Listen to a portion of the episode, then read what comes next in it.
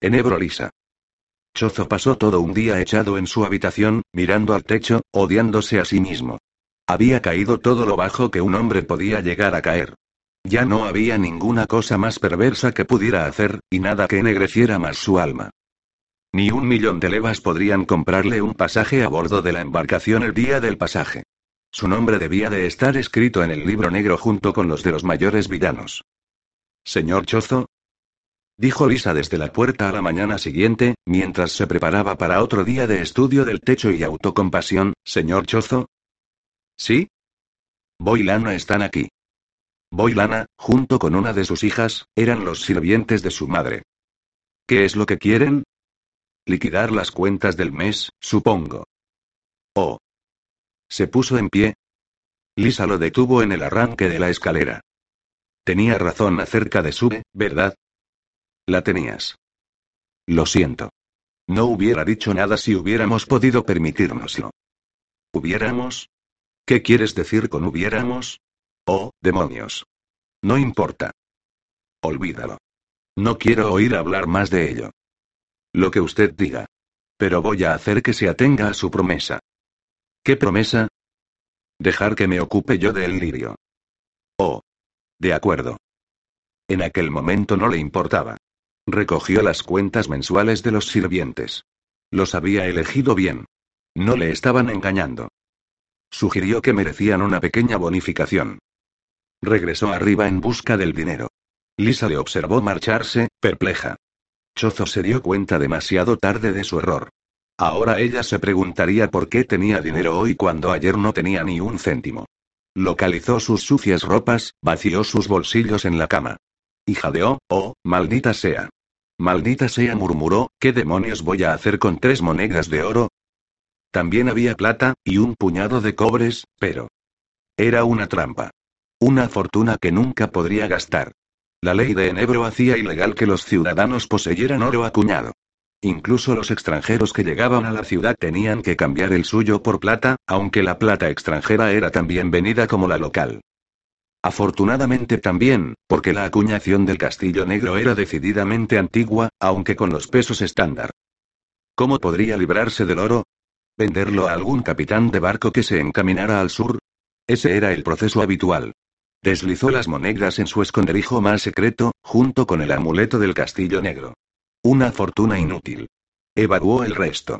28 piezas de plata, más varias levas de cobre. Suficiente para ocuparse de su madre y de Sal. No lo suficiente para quitarse a Gilbert de su espalda. Sigo metido en la maldita trampa del dinero, gimió. Recordó las joyas de Sube, sonrió desagradablemente. Lo haré, murmuró. Se lo metió todo en los bolsillos, regresó abajo, pagó a los sirvientes de su madre, le dijo a Lisa. Voy a estar fuera un largo rato. Primero se ocupó de la familia de Eximio, luego se dirigió hacia la casa de Gilbert. No parecía haber nadie por los alrededores.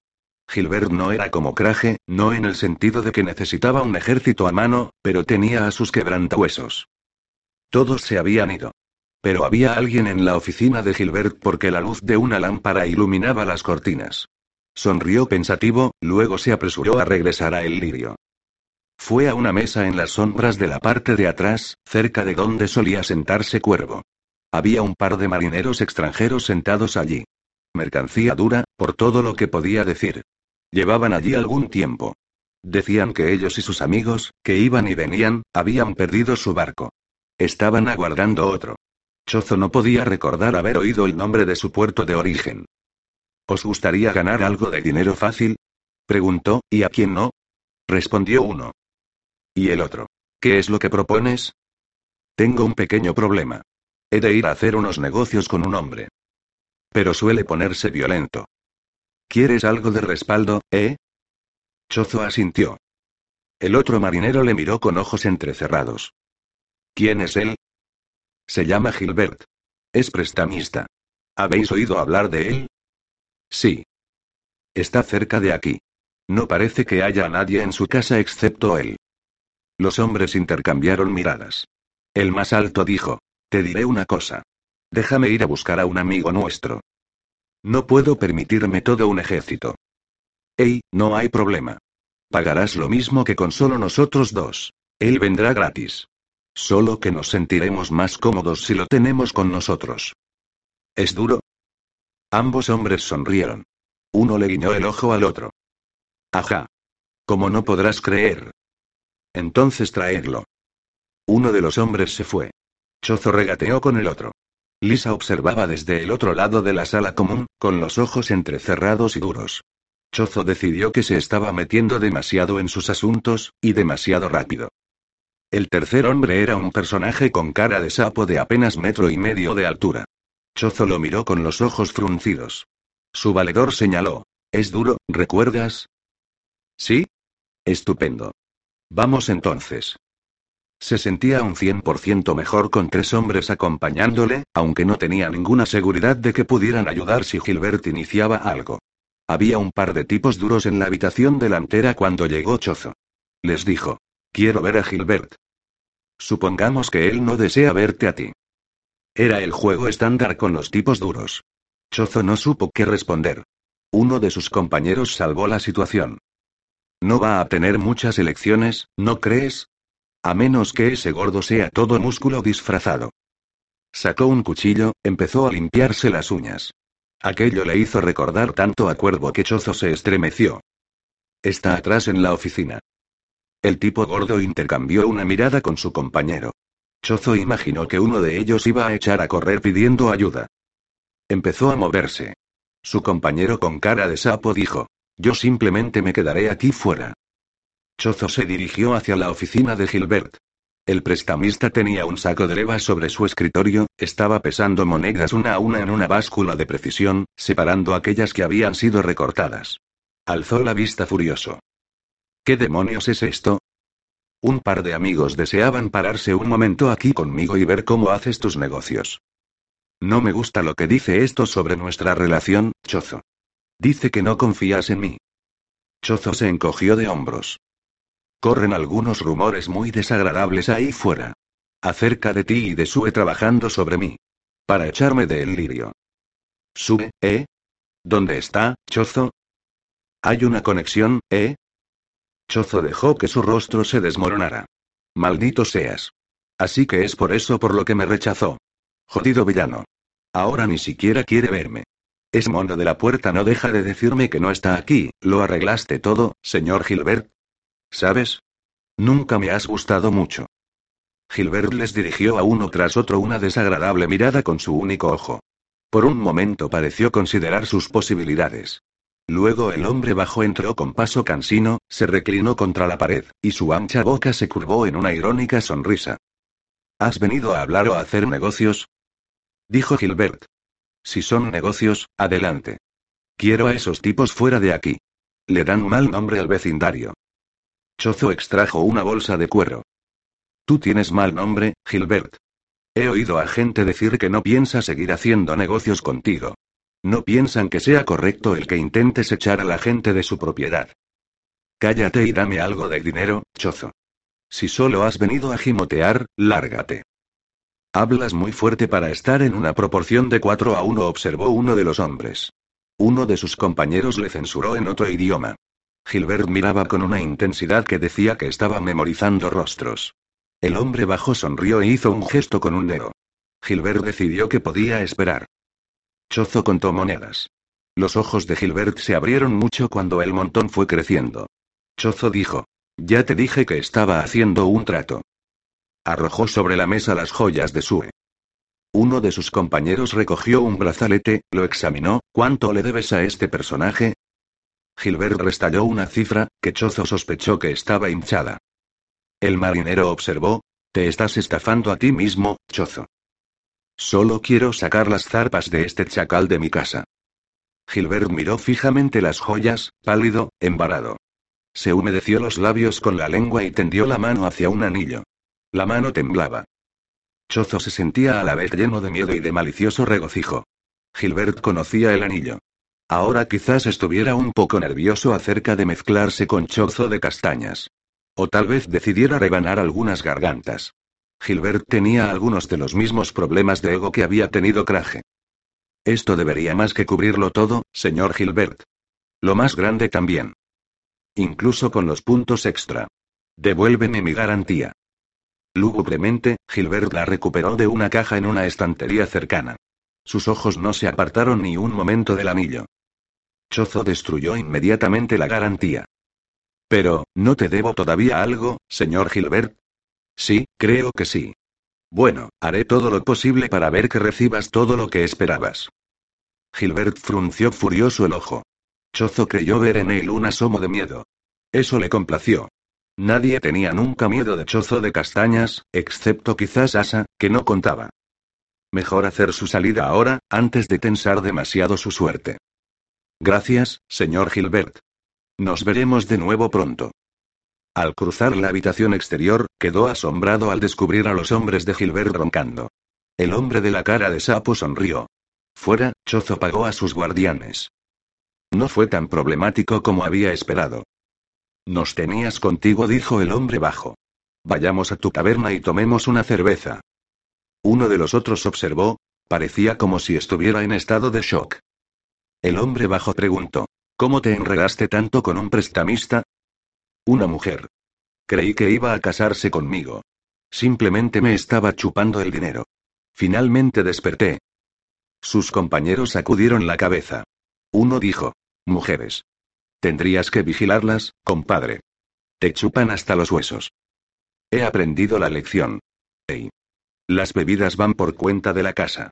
Tengo un vino que solía guardar para un cliente especial. Se fue de la ciudad, así que se me ha quedado. Una lástima, ¿eh? No, una suerte. Nadie puede permitirse su precio. Chozo pasó toda la velada bebiendo vino, incluso después de que los marineros decidieran que tenían asuntos en otro lado. Una sonrisa afloraba a sus ojos cada vez que recordaba la reacción de Gilberto al anillo. Ahora debo ir con cuidado, murmuró. Está tan loco como Craje. Con el paso del tiempo las buenas sensaciones se fueron disipando. El miedo volvió. Se había atrevido a enfrentarse a Gilbert, y todavía seguía siendo en su mayor parte el antiguo chozo bajo la pátina dejada por Cuervo y unos pocos tratos establecidos desde entonces. Tendría que arrastrar al bastardo colina arriba, murmuró a su jarra. Luego. Maldita sea. Soy tan malo como Cuervo. Peor aún. Cuervo nunca los entregó vivos. Me pregunto qué estará haciendo ahora ese bastardo, con su parche en el ojo y sus montones de monedas. Se emborrachó mucho, mucho, mucho, con la mente llena de autocompasión. El último huésped se fue a la cama. El último cliente se marchó a su casa. Chozo se quedó allá, acunando su vino y despotricando contra Lisa, furioso con ella por ninguna razón en particular que pudiera definir. Su cuerpo, pensó. Maduro. Pero ella no querría. Mejor para él. Y su reciente agresividad. Sí. Ella lo estudió mientras limpiaba el local. La pequeña bruja eficiente. Mejor incluso que Linda, que había trabajado duro pero no tenía su economía de movimientos. Quizá mereciera ocuparse del lugar. Él nunca había hecho un trabajo tan bueno. La encontró de pronto sentada frente a él. La miró furioso. Ella no se acobardó. Una chica dura también. No hacía alardes. Tampoco se asustaba. La dura puta del coturno. Algún día se convertiría en un problema. ¿Qué ocurre, señor Chozo? Nada. He oído que le ha pagado toda la deuda a Gilbert. Un préstamo que le había concedido con la garantía de este lugar. ¿Cómo pudo poner el lirio como garantía? Lleva años en su familia.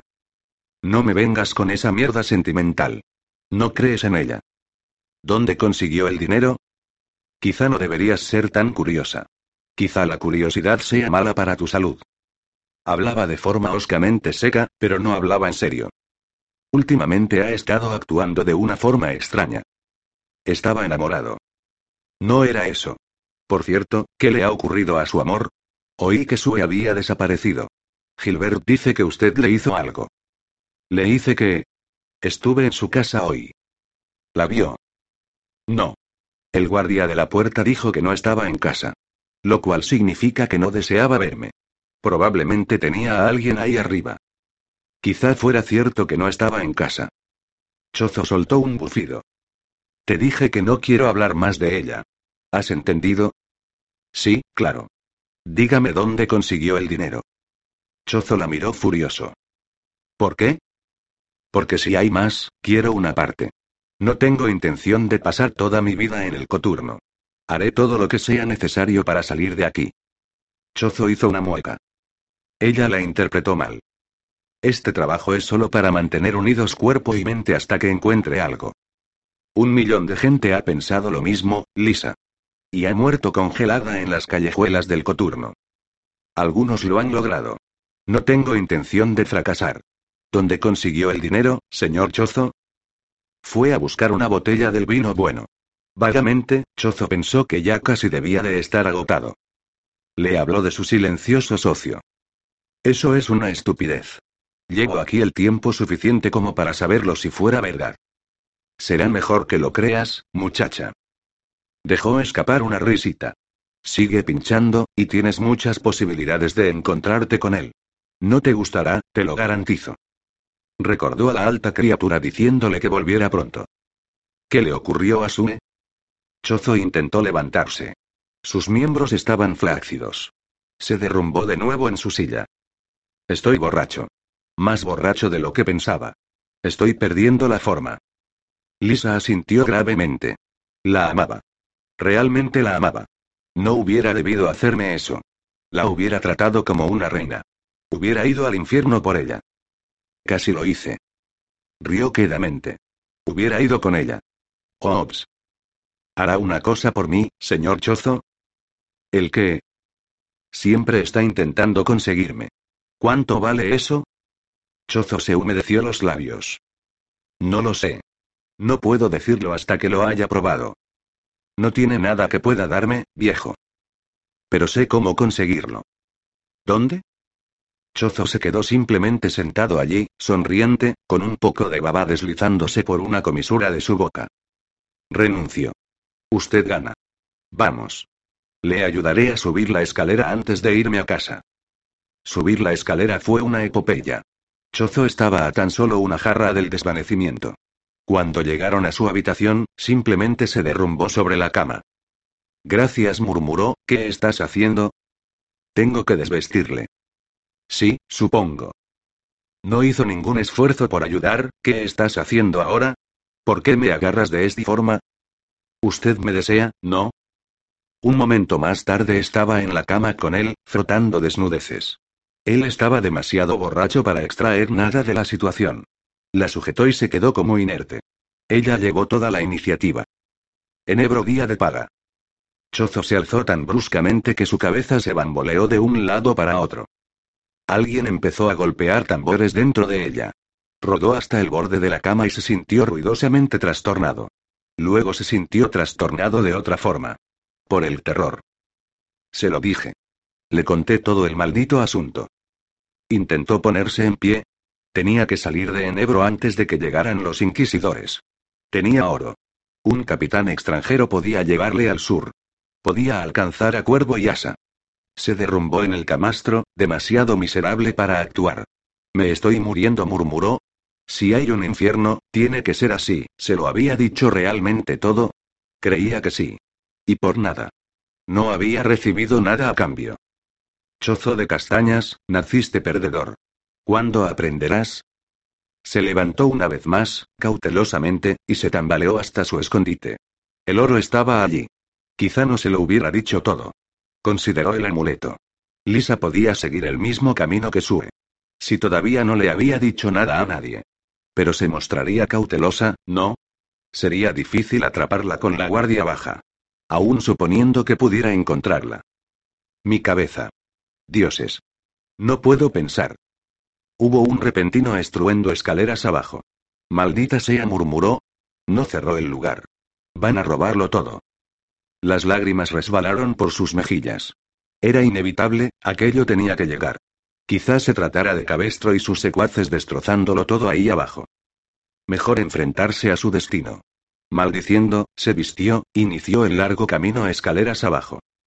Buenos días, señor Chozo, dijo Lisa alegremente, ¿qué querrá para desayunar? La miró, tragó saliva, finalmente se tambaleó hasta una mesa, se sentó allí con la cabeza entre las manos, ignorando la mirada divertida de uno de sus compañeros en la aventura de Gilbert. ¿Un poco de resaca, señor Chozo?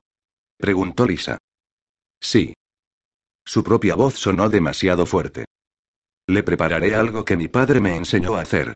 Es un maestro borrachín, ¿sabe? Chozo asintió débilmente. Incluso aquello resultó doloroso. El padre de Lisa era una de las razones por las que la había contratado. La muchacha necesitaba toda la ayuda que pudiera conseguir. Otra de sus caridades que se había agriado. Le trajo algo de aspecto tan horrible que ni siquiera un hechicero lo hubiera tocado. Bébalo rápido. Entra mejor de esa ciudad. Puedo imaginarlo. Medio rezando para que aquella pócima no lo envenenara, tragó la apestosa mixtura. Tras jadear en busca de aliento, murmuró, ¿Cuándo van a venir? ¿Cuánto tiempo tengo? ¿Quiénes, señor Chozo? Los inquisidores. La ley. Como quieras llamarles. ¿Por qué deberían venir aquí? Alzó dolorosamente la mirada para cruzar sus ojos con los de ella. Le dije que haría cualquier cosa por salir del coturno, susurró ella. Esta es la oportunidad que he estado esperando. Ahora somos socios, señor Chozo. Mitad y mitad. Chozo enterró la cabeza entre las manos y grunó. Aquello no iba a terminar nunca. No hasta que lo devorara. Maldijo a Cuervo y a toda su casa. La sala común estaba vacía. La puerta estaba cerrada. Primero tenemos que ocuparnos de Gilbert, dijo Lisa. Chozo sacudió la cabeza, se negó a alzar la vista. Eso fue estúpido, darle unas joyas que sabía que iba a reconocer. Le matará si nosotros no le matamos a él primero. Chozo sacudió de nuevo la cabeza. ¿Por qué yo? Se gimió a sí mismo. ¿Qué he hecho para merecer esto? Y no piense que puede librarse de mí de la misma forma que lo hizo con su ese chantajista. Mi padre tiene una carta que llevará inmediatamente a Cabestro si desaparezco. Eres demasiado lista para tu propio bien. Y, esto no durará hasta el invierno. Cierto. Pero no lo haremos a la manera de cuervo. Demasiado arriesgado y demasiado trabajo. Seremos caritativos. Llevaremos a todos los vagabundos. Pueden desaparecer uno o dos cada noche. Estás hablando de asesinato. ¿A quién le importa? A nadie.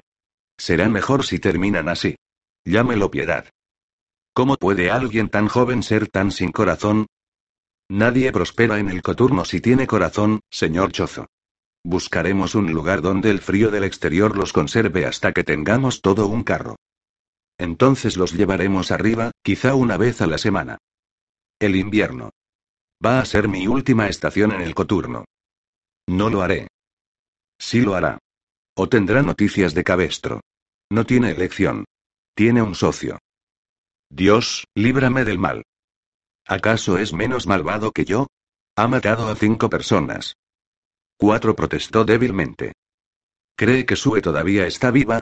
Está rizando el rizo. Lo mire como lo mire, es culpable de asesinato. Es un asesino tan estúpido con respecto al dinero que ni siquiera tiene un jersey a su nombre. Tan estúpido que sigue enmarañado con Suez y Gilberts. Señor Chozo, solo pueden ejecutarle una vez.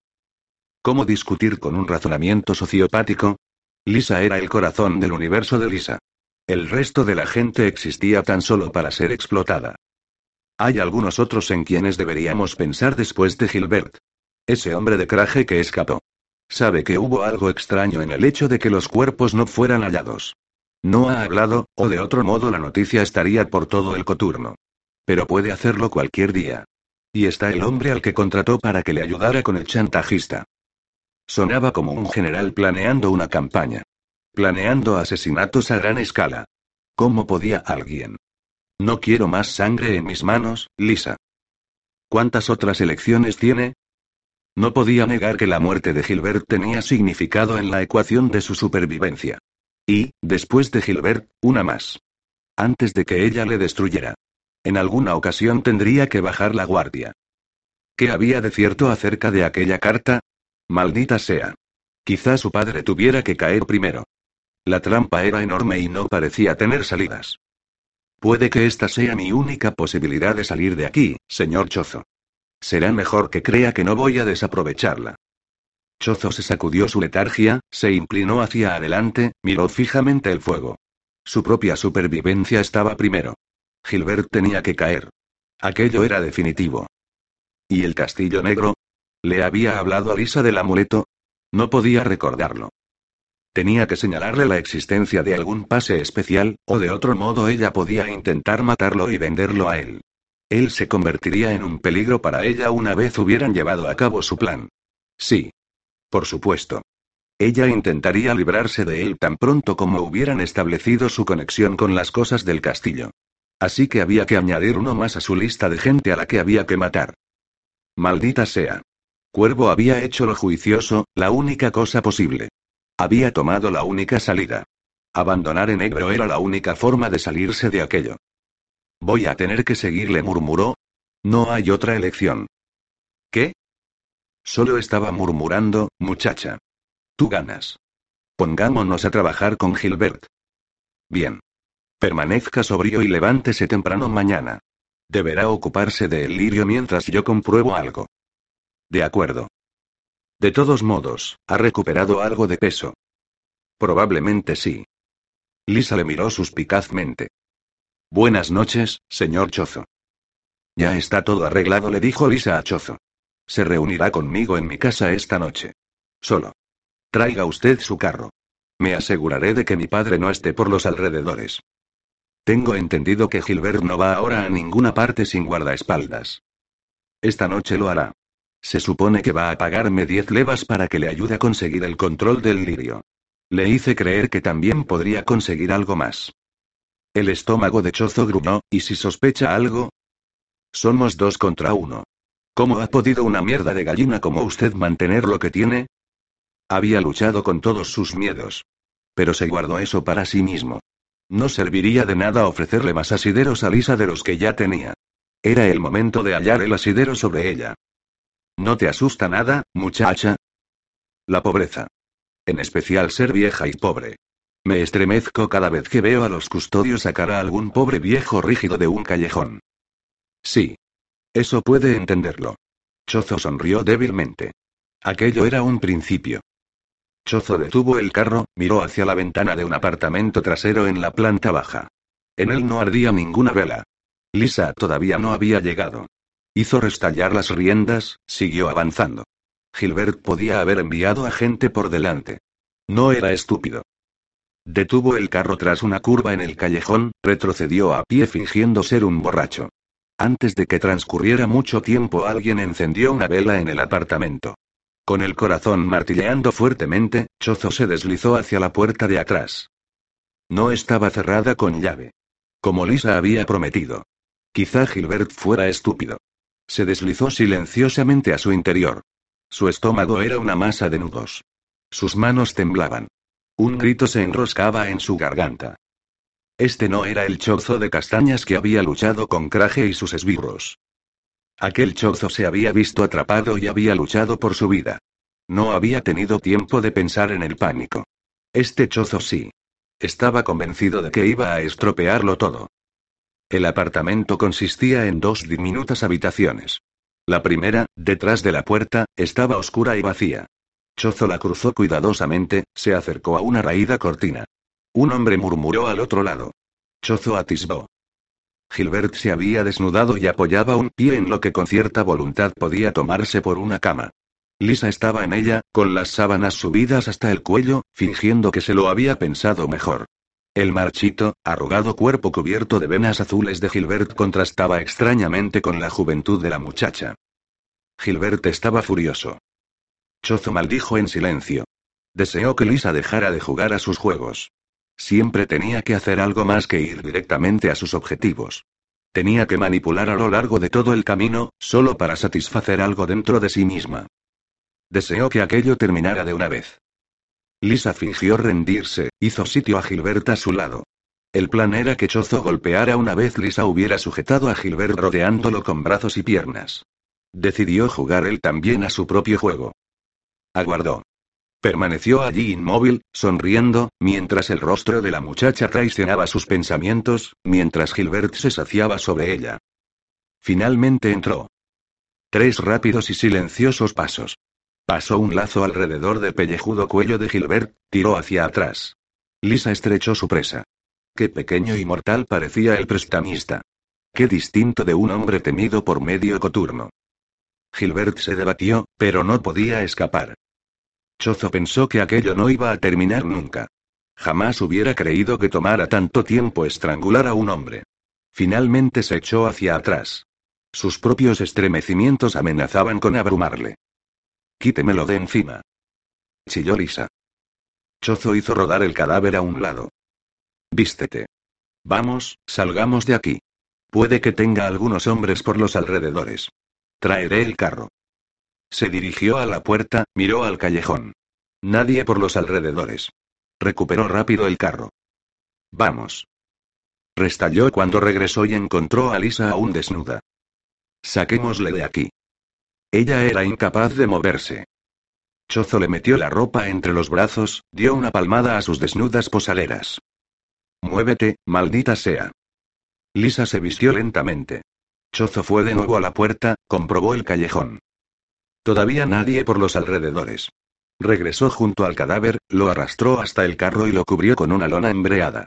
Era curioso cuando estaban muertos parecían más ligeros. De nuevo dentro. ¿Vas a venir? Te arrastraré fuera estés como estés. La amenaza no surtió efecto. Chozo agarró su mano, la arrastró al exterior. Arriba. La hizo al pescante, saltó él también. Sacudió las riendas. Las mulas echaron a andar. Una vez cruzado el puente del río Puerto, supieron hacia dónde se encaminaban y necesitaron poca orientación. Se preguntó ociosamente cuántas veces había hecho aquel viaje. El carro estaba a medio camino colina arriba antes de calmarse lo suficiente como para estudiar a Lisa. Parecía estar en estado de shock. De pronto, asesinato ya no era solo una palabra. Había ayudado realmente a matar. Su cuello estaba en la soga. No es tan fácil como pensabas, ¿verdad? No creía que fuera así. Estaba sujetándole. Sentí cómo se le escapaba la vida. No. No era lo que esperaba. Y quieres hacer una carrera de ello. Te diré una cosa. Yo no mato a mis clientes. Si quieres hacerlo de esa forma, hazlo tú misma. Ella intentó una débil amenaza. Ya no tienes ningún poder sobre mí. Ve a los inquisidores. Ellos te llevarán a un adivinador de la verdad. Socia. Lisa se estremeció. Chozo contuvo su lengua hasta que estuvieron cerca del castillo negro. Dejemos de jugar. Estaba considerando el venderla junto con Gilbert, pero decidió que no podía reunir el odio, la rabia o la ruindad necesarios para hacerlo. Detuvo las mulas. Tú quédate aquí. No salgas del carro pase lo que pase. ¿Entendido? Sí. La voz de Lisa era pequeña y distante. Aterrada, pensó. Llamó a la puerta negra. Giró hacia el interior. Volvió a subir al pescante y condujo el carro al interior, bajó, depositó a Gilbert sobre una losa de piedra. La criatura alta avanzó, examinó el cuerpo, miró a Lisa. Este no dijo chozo. Es un nuevo socio. La criatura asintió. 30. Hecho. Necesitamos más cuerpos, chozo de castañas. Muchos cuerpos. Nuestro trabajo está a punto de completarse. Estamos ansiosos por terminar. Chozo se estremeció ante su tono. Habrá más pronto. Bien. Muy bien. Serás ricamente recompensado. Chozo se estremeció de nuevo, miró a su alrededor. La cosa preguntó. ¿Buscas a la mujer? Todavía no se ha convertido en una con el portal. Hizo chasquear unos largos dedos amarillos. Oyó un arrastrar de pies en la oscuridad. Surgieron algunas hienas. Sujetaban los brazos de una desnuda Sue. Chozo tragó dificultosamente saliva. Habían abusado terriblemente de ella. Había perdido peso, y su piel era incolora allá donde no estaba marcada por hematomas o abrasiones. Una de las criaturas alzó su barbilla, la hizo mirar a Chozo. Sus ojos eran huecos y vacíos. Los muertos andantes susurró Chozo. ¿Es la venganza lo bastante dulce? Preguntó la criatura alta. Llévatela. No quiero verla. El ser alto hizo restallar de nuevo los dedos. Sus compatriotas se retiraron a las sombras. Mi dinero. Exigió Chozo. Riendo, el ser contó monedas a los pies de Gilbert. Chozo se las metió en el bolsillo.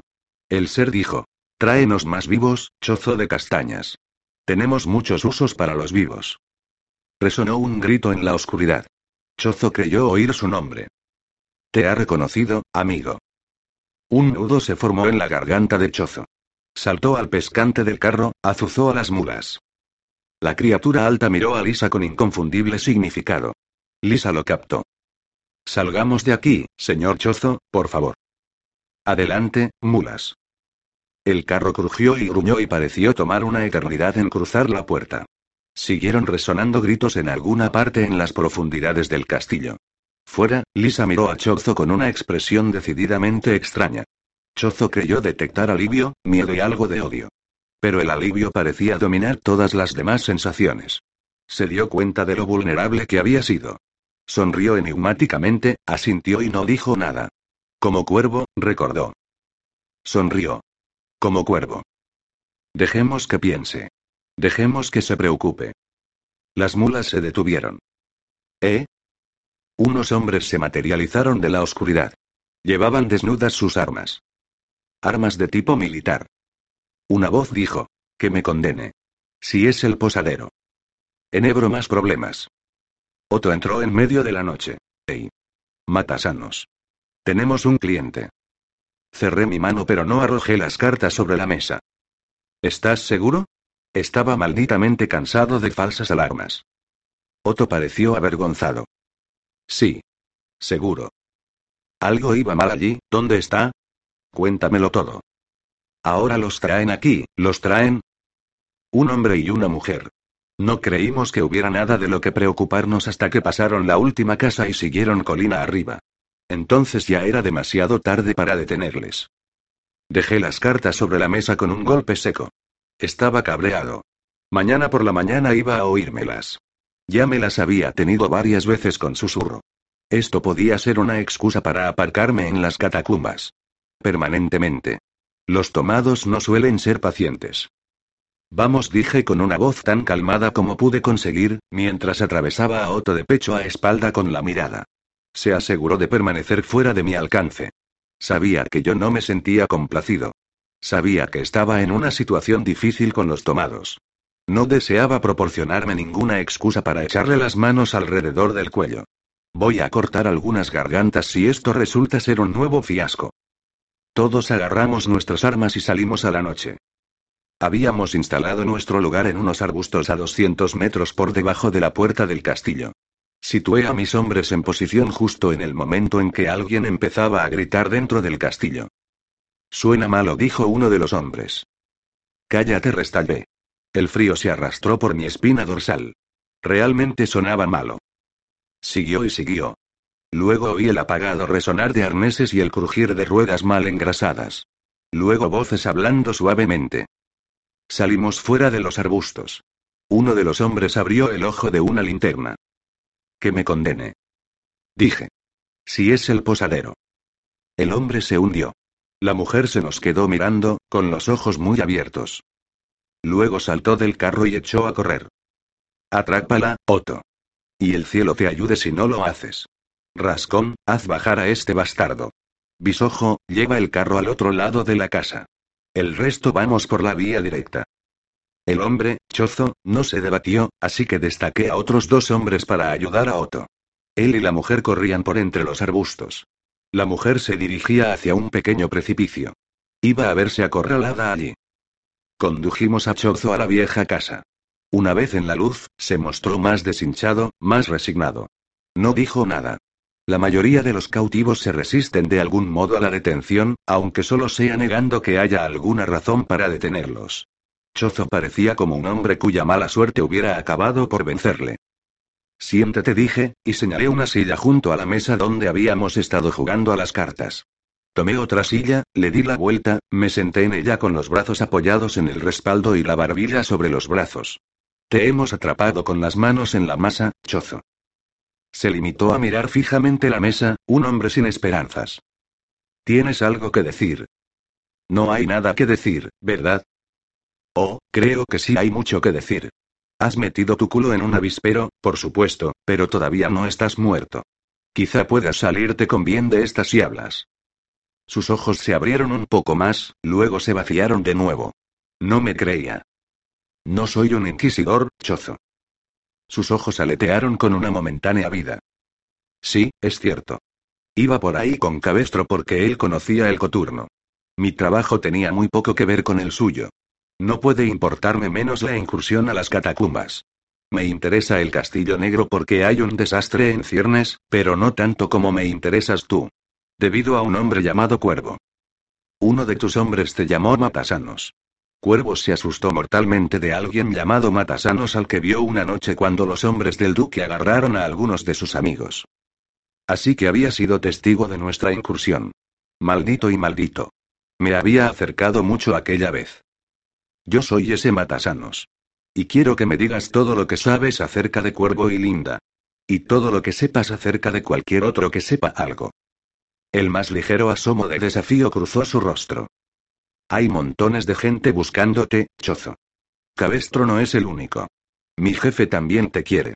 Y es un problema mucho más grande para ti que el Inquisidor. No te gustará en absoluto.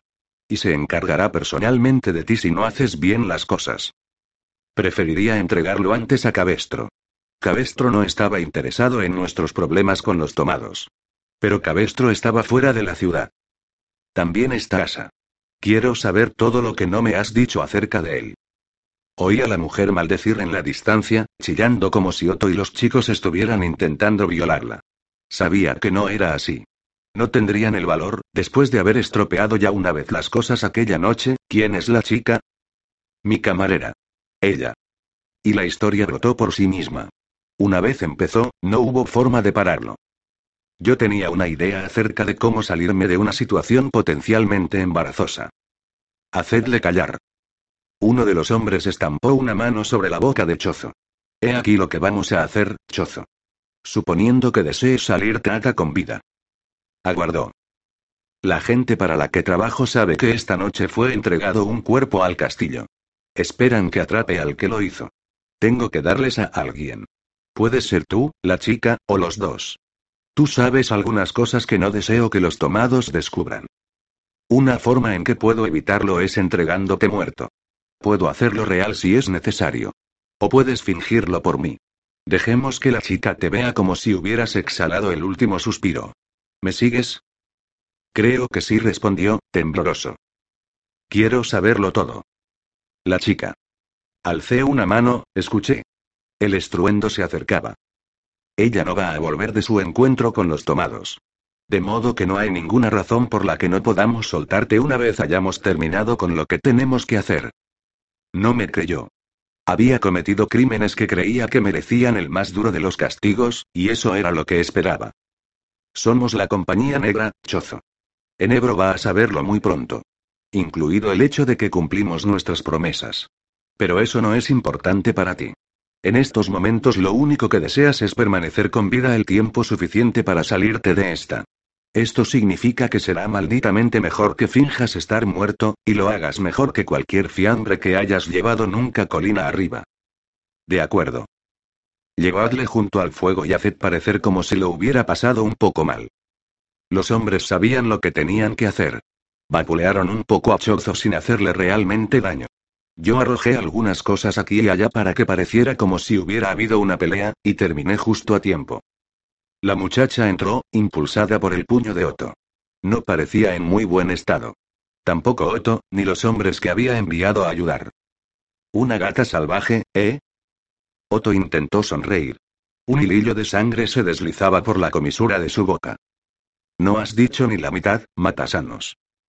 Pateó a la muchacha en los tobillos y la hizo caer al suelo. ¿Qué le ocurrió al tipo? Se puso un poco insolente. Le clavé un cuchillo. Ya veo. Todos miramos a la muchacha. Ella nos devolvió la mirada, desaparecido todo su fuego. Cada pocos segundos miraba a Chozo, luego parecía más deprimida. Bien.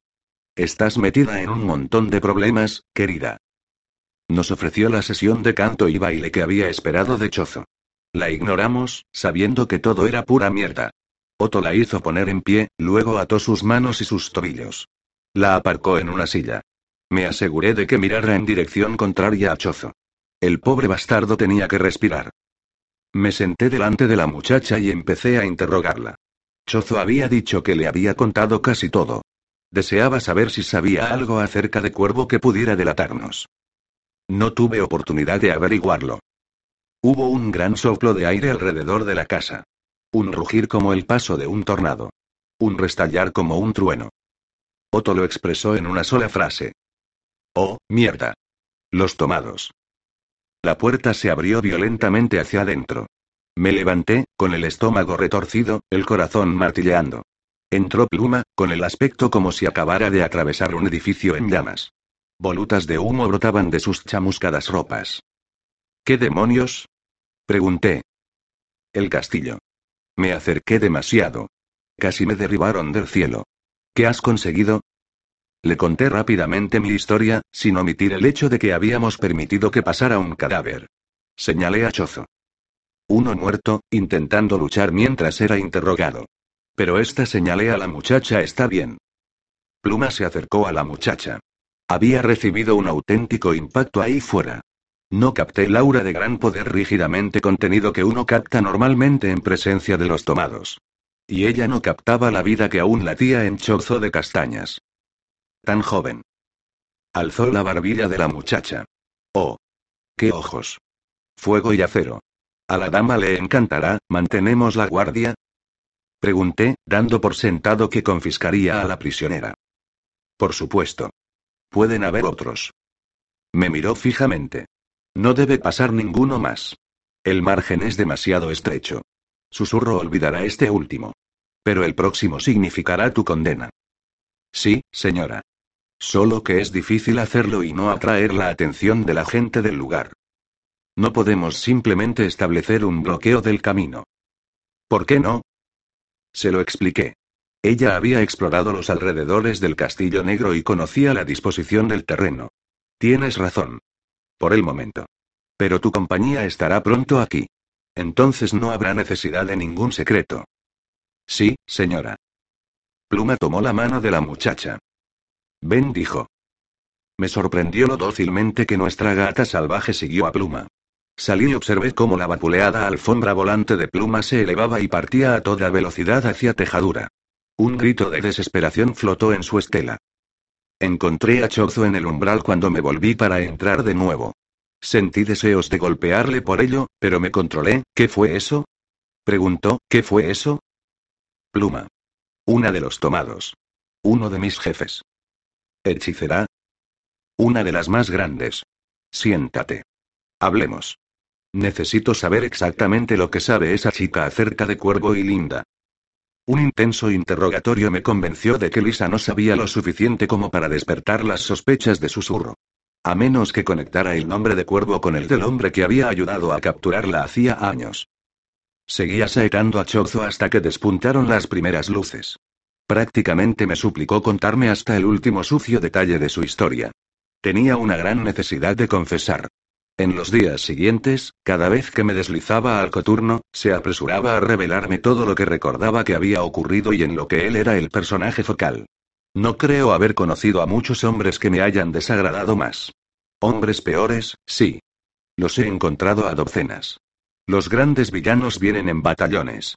La mezcla de autocompasión y cobardía de Chozo lo reducía sin embargo desde estas categorías hasta un nivel esencialmente patético. Pobre Bobo. Había nacido para ser utilizado. Y sin embargo. Había algo así como una chispa en Chozo de castañas, reflejada en sus relaciones con su madre, Cuervo, Asa, Lisa, Sal y Linda, de la que él mismo se daba cuenta pero que no reconocía. Tenía un rastro oculto de caridad y decencia. Era el crecimiento gradual de esa chispa, con su impacto final sobre la compañía negra, lo que me hace sentirme obligado a registrar todos estos irritantes detalles acerca de ese hombrecillo asustado. A la mañana siguiente de su captura, fui a la ciudad con el carro de Chozo y le permití abrir el lirio de hierro como de costumbre. Durante la mañana reuní a Elmo y Goblin para una conferencia. Chozo se mostró inquieto cuando descubrió que todos nos conocíamos. Solo por pura suerte no había sido descubierto antes. Pobre tipo. El interrogatorio nunca cesaba. Pobres de nosotros. Era incapaz de contarnos todo lo que deseábamos saber. ¿Qué vamos a hacer con el padre de la chica? Preguntó Elmo. Si hay una carta, tenemos que apoderarnos de ella, respondí. No podemos permitir que nadie suscite más problemas. Goblin, tú te ocuparás del padre. Si se muestra aunque sea un poco suspicaz, ocúpate de que sufra un ataque al corazón. Goblin asintió oscamente. Le preguntó a Chozo las referencias del padre, se marchó. Y regresó al cabo de media hora. Una gran tragedia. No tenía ninguna carta. Todo era un farol de la hija. Pero sabía demasiado, e iba a salir a la luz si era interrogado. Este negocio está empezando a afectarme. Cazar rebeldes era más limpio. Sabías quién era quién y dónde estabas tú. Será mejor que vuelva arriba a la colina. Puede que los tomados no comprendan el que permanezca aquí abajo. Elmo, mejor mantén a alguien en los bolsillos de Chozo. Muy bien. Prestamista vive aquí de ahora en adelante. Haga lo que haga ese payaso, lo tendrá cogido de la mano. Goblin parecía remoto y pensativo. Cuervo comprando un barco. Imagina eso. ¿Qué creéis que va a hacer? Supongo que simplemente deseaba encaminarse a mar abierto, dije. He oído decir que hay islas ahí fuera, un tanto lejos. Quizás otro continente. Un tipo puede ocultarse perfectamente ahí fuera. Volví colina arriba y haraganeé allí durante dos días, excepto para deslizarme al coturno y averiguar todo lo posible de Chozo. No ocurrió ninguna maldita cosa. Nadie más intentó hacer una entrega. Supongo que Chozo era el único estúpido en el negocio de los cadáveres. A veces contemplaba aquellas lúgubres almenas negras y me hacía preguntas. Habían abierto una brecha en pluma. Alguien ahí dentro sabía que los tomados significaban problemas. ¿Cuánto tiempo transcurriría antes de que se dieran cuenta de que se les habían cortado los suministros e hicieran algo para reanudar el aprovisionamiento de carne?